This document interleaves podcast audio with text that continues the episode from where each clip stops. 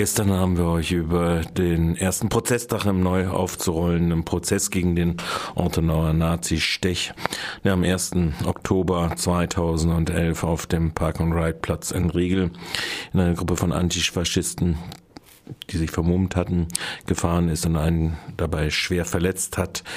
Darüber haben wir euch gestern berichtet und ihr findet auch den Bericht auf der Webseite von Radio Dreieckland. Der Prozess wird im zweiten Prozesstag von geschätzt 10 am Donnerstag um 9 Uhr im Landgericht fortgesetzt werden. Äh, in den hohen 50er Zahlen bewegt sich mittlerweile das Verfahren gegen äh, Frau Zschäpe und andere aus dem Netzwerk des NSUs, aus dem Nazi-Netzwerk des NSUs. Verteidigerin ist die ehemalige Verteidigerin auch von des Nazis Stech, Frau Schiffers von Ralf Walleben. Sie war auch dessen Stellvertreterin als NPD-Vorsitzende in äh, Thüringen beziehungsweise in Erfurt. Diesen Prozessbericht von Fritz Burschel bringen wir euch jetzt zu Gehör. Und wieder geht es heute im Münchner NSU-Prozess weiter. Der 57. Verhandlungstag, wenn ich richtig gezählt habe, steht inzwischen an. Und aus diesem Grund spreche ich jetzt mit Fritz Burschel, der für uns, der für uns diesen Prozess beobachtet. Schönen guten Morgen, Fritz Burschel. Guten Morgen, hallo. Ja, die letzte Woche, die war recht zäh, was den Verhandlungslauf betrifft. Die Absage von Zeugen, das Verschieben von Befragungen und so weiter. Das alles führte zu einer Art Ausbremsung des Prozesses. Die Zeitschrift Stern nutzte diese Art Pause dazu, um Gutachten von gleich zwei Sprachwissenschaftlern zu veröffentlichen. Das nennt sich forensisch-linguistisches Gutachten. Worum ging es dabei und was hat das ans Licht gebracht?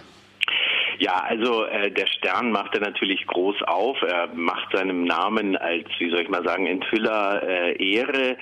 Und es ist ein Gutachten von zwei namentlich nicht benannten Gutachtern, die zu dem Schluss kommen, dass wenn man bestimmte Schriftstücke einerseits des NSU, es gibt da also ein NSU-Manifest, ein politisches Manifest, was auf einer Festplatte gefunden wurde, und auf der anderen Seite die persönlichen äh, Briefe von Beate Zschäpe etwa an den Knastfreund in Bielefeld, wenn man diese Dokumente vergleicht, dass man mit hoher Wahrscheinlichkeit, unterstrichen, mit hoher Wahrscheinlichkeit äh, nachweisen kann, dass äh, Beate Zschäpe als ideologische äh, Mittäterin äh, identifiziert werden kann aufgrund dieses Gutachtens.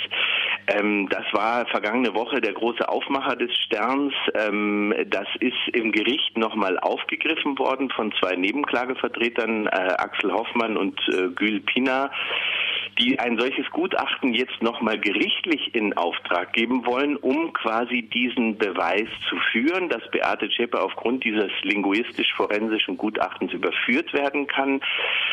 Das ist nicht auf große ähm, Gegenliebe gestoßen bei einigen anderen Nebenklagevertretern, die sagen, hier, das könne nicht sein, dass man aufgrund eines äh, sensationell aufgemachten Artikels des Sterns irgendwie äh, den Eindruck gewinnen könnte, das Gericht ähm, sei auf Hilfe von außen angewiesen, also hier durch eine Illustrierte wie den Stern. Ähm, trotzdem ist dem, und das ist interessant, die Bundesanwaltschaft durchaus nicht entgegengetreten. Also die haben gesagt, ja, das geht in Ordnung, dieses forensisch-linguistische Gutachten ähm, sollte eingeholt werden. Dagegen hat sich wiederum die Verteidigung verwahrt, die gesagt hat, dass dieser Brief, der hier verglichen werden soll an den Knastkameraden in Bielefeld, dass der nicht beschlagnahmefähig ist und also auch nicht ins Gericht eingeführt worden ist und werden kann.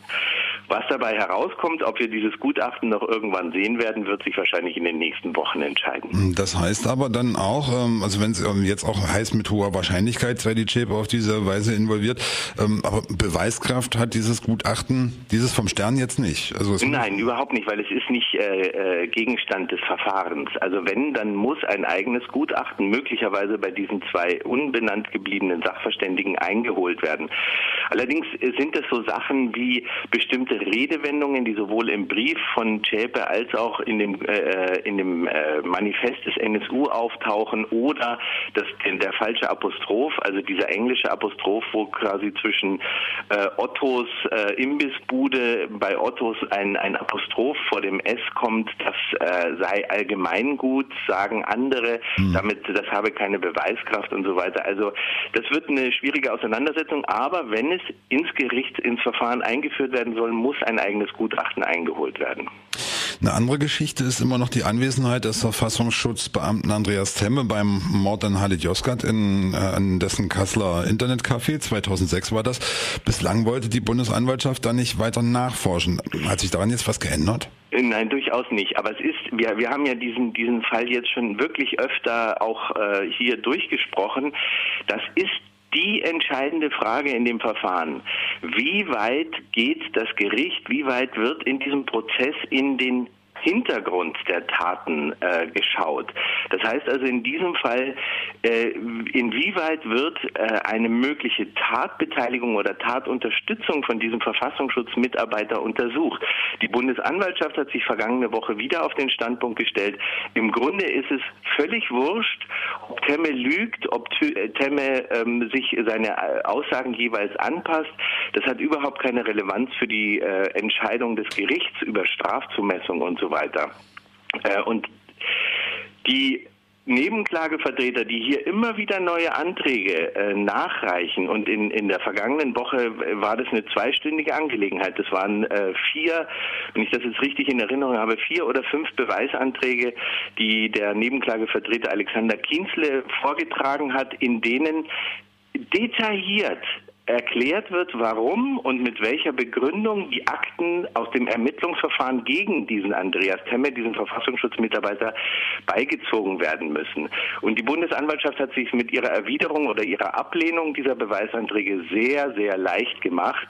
Und ich denke mal, da wir immer wieder an diesen Punkt kommen im Prozess, das ist die kardinale Frage und die Richtungsentscheidung, die äh, behandelt werden muss und behandelt werden wird. Und das Gericht wird sich entscheiden müssen, wie sie mit diesen Anträgen umgeht. Hm. Zum Schluss, die letzten Verhandlungstage waren schleppend und du hast schon angekündigt, ein dickes Programm wartet in dieser Woche auf die Prozessteilnehmer. Die Mutter von Uwe Böhnert soll wohl heute aussagen. Wird es stattfinden? Ja, ja, das äh, wird stattfinden. Also diese Woche ist, sagen wir mal, vom Zeugenaufkommen äh, her sehr, wie man sagen, übersichtlich. Es sind genau drei äh, Zeugen geladen. Ähm, heute ähm, Frau Böhnhardt, wobei ich jetzt äh, von ihr nicht so großartig neue Erkenntnisse erwarte. Schließlich hat sie auch schon vom Untersuchungsausschuss in äh, Thüringen ausgesagt. Und äh, interessant finde ich an ihrem Auftritt eigentlich eher die Reaktionen von Beate Zschäpe-Würzi auf die, ja, wie soll man sagen, Schwiegermutter in Anführungszeichen irgendwie reagieren? Wird ihr das was ausmachen?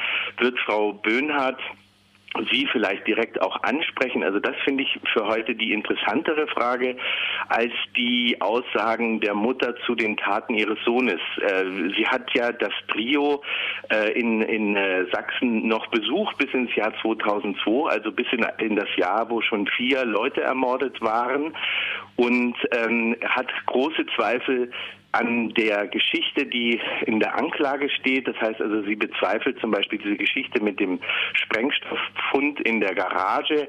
Sie sagt, da sei etwas untergeschoben worden oder es sei ähm, äh, nicht eingegriffen worden, obwohl die Polizei oder der Verfassungsschutz hätten eingreifen können und so weiter.